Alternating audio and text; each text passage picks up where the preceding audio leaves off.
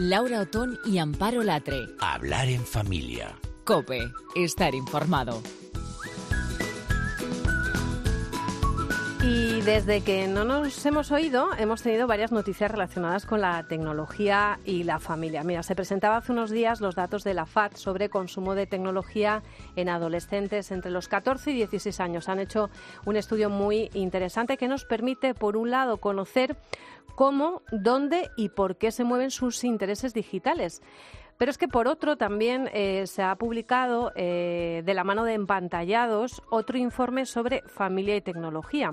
Y la verdad que es muy interesante eh, porque todos los datos convergen en el mismo punto.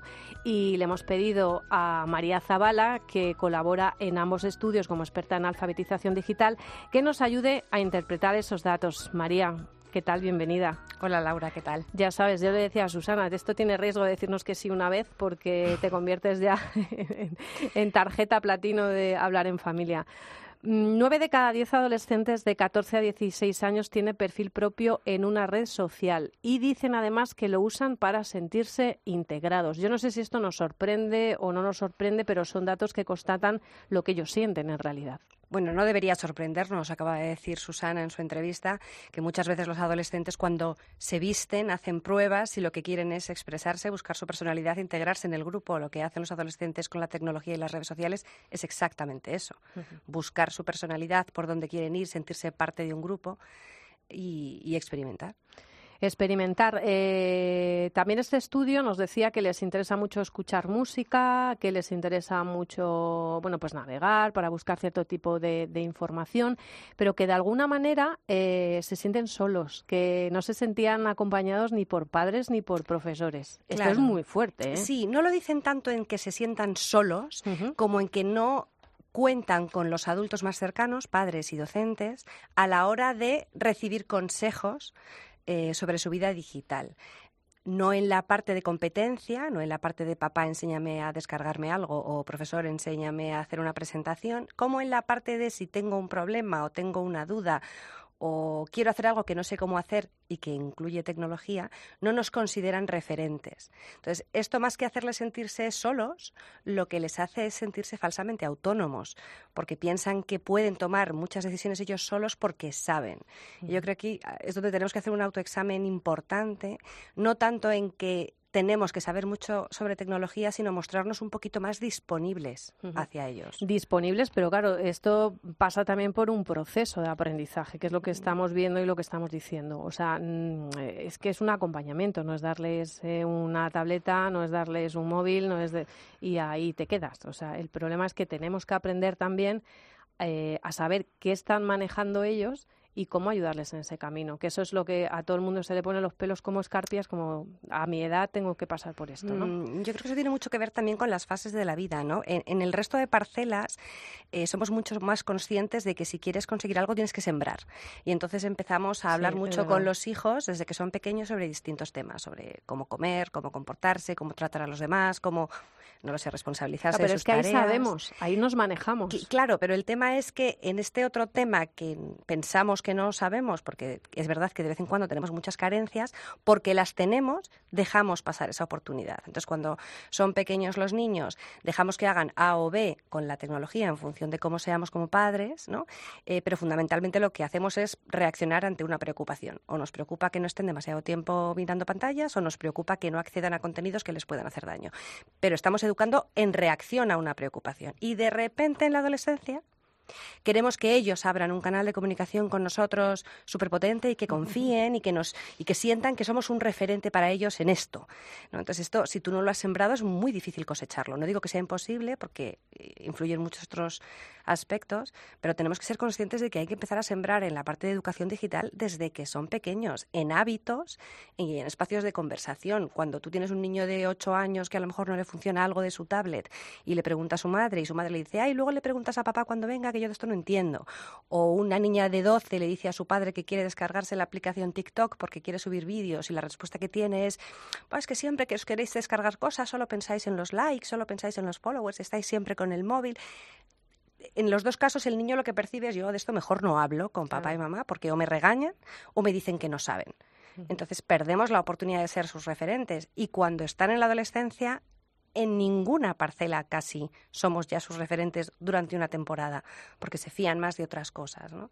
Entonces, eh, yo creo que tenemos que, normalizar un poco más todo esto de la tecnología y darnos cuenta de que si lo incluimos en el resto de lo que hablamos con los niños, em, será más fácil cosechar.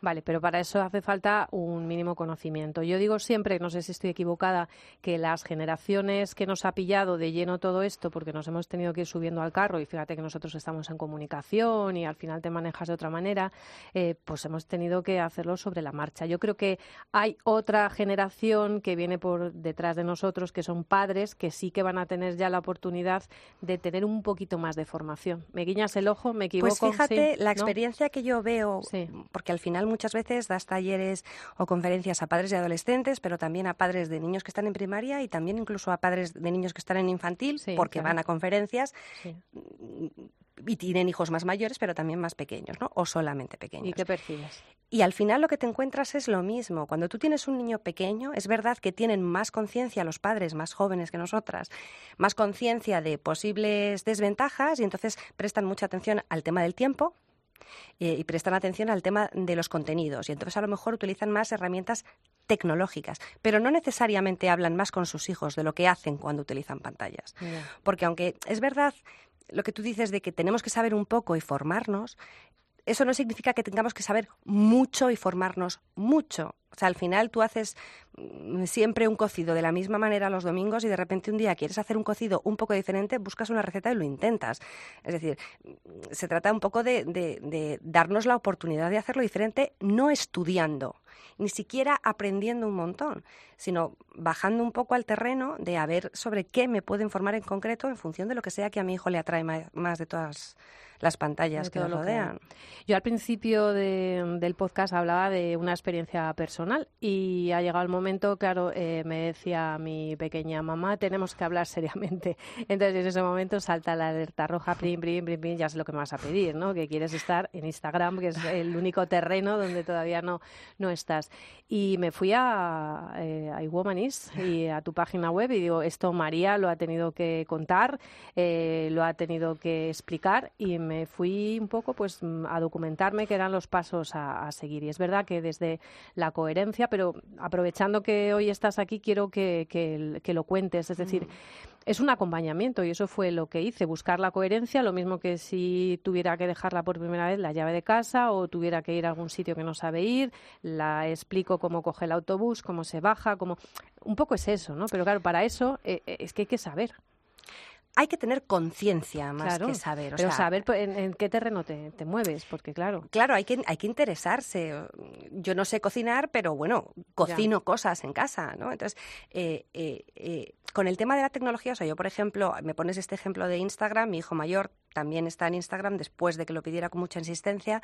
Entonces, al final, la decisión empieza, en primer lugar, con qué haga ya ese niño con tecnología. Eh, va a ser Instagram su primera experiencia eh, absoluta.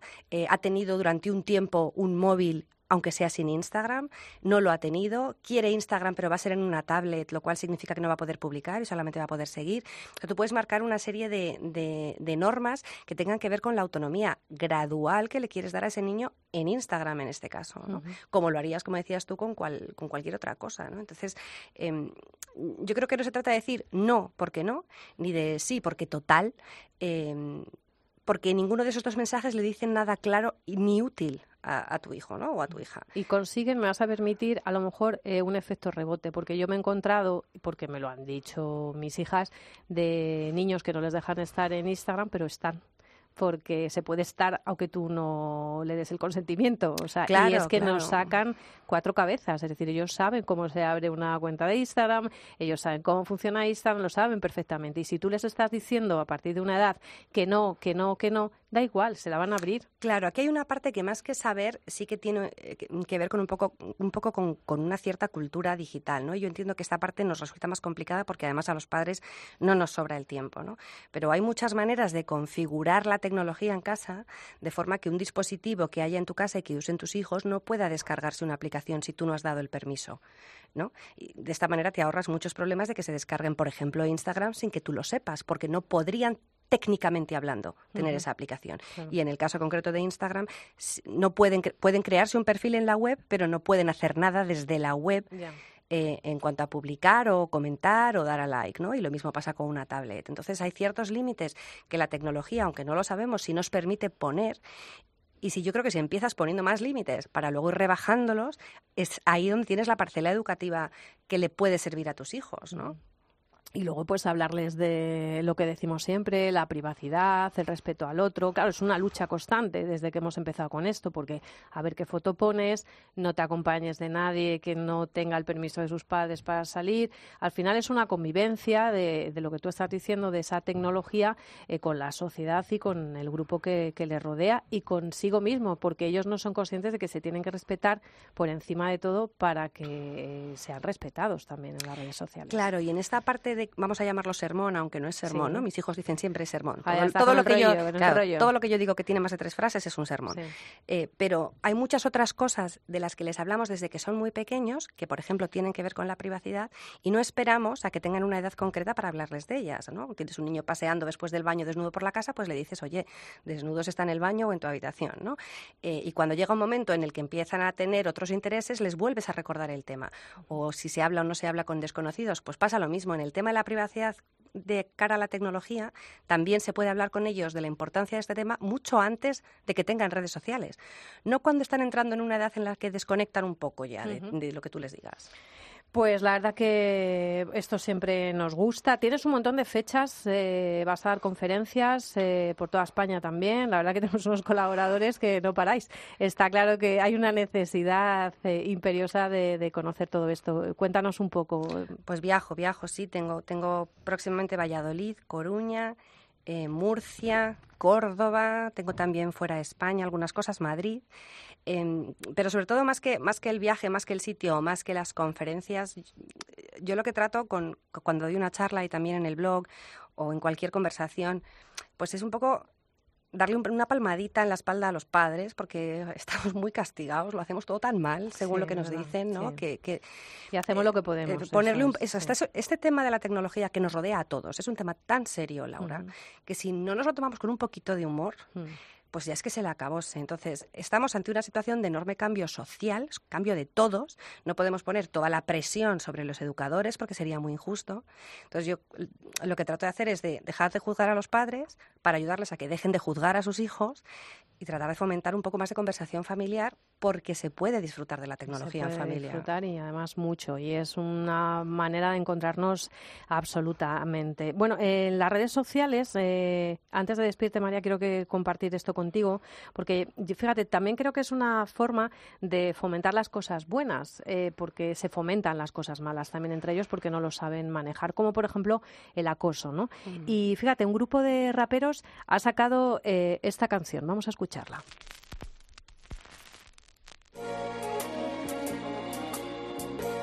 Yo. Yo era el niño gordo, me daba igual no ser guapo, era feliz, se notaba, había risas para rato. Mis colegas no miraron mis defectos, orgulloso de mis hermanos, estoy aquí por ellos. No te subestimes, todos presumen, pero pocos se aman, en el fondo quieren ser otro, con tus imperfecciones. Tú eres perfecto, ya me dirás en unos años dónde estarán ellos. La niña rarita se escondía tras el pupitre, hoy está salvando almas de esos buitres. Todos somos únicos, tratando de ser queridos, pero ¿quién te dice esto a diario, dilo, todo pasa, son etapas, me arrepiento de no haber dicho basta, levantar La verdad que no tiene desperdicio este rap, eh, cuenta conmigo, detrás de este grupo hay gente involucrada con la educación, con la evangelización, pero sobre todo con el respeto a los demás. Y te vamos a poner además el enlace en la web porque además del vídeo han preparado unos materiales para que puedas trabajarlo con los chavales en clase, en tu grupo, incluso en casa, ¿no? El tema del acoso escolar, lo que decíamos, el respetar, enseñarles a respetar para, para ser respetados. No, no te calles, es así como se llama. Es una colaboración del grupo North on This Wall con Dani Pajuelo, que es rapero, eh, conocido como es Dami. Y bueno, pues dicen stop al, al, bullying de esta manera y con este lenguaje que ellos entienden también. Algún día tenemos que hablar de, de su lenguaje, que también lo es la, la música. Y bueno, pues si es una forma de llegarles, pues bienvenido sea. María Zavala, muchísimas gracias y nada, te esperamos para que vengas a hablar en familia cuando quieras. ¿eh? Cuando me invitéis. Gracias. Un beso. Fue zarpa ciega que golpea al indefenso, pisando a los pequeños, quería ganarse el respeto. Ella verdugo y a la vez también la víctima.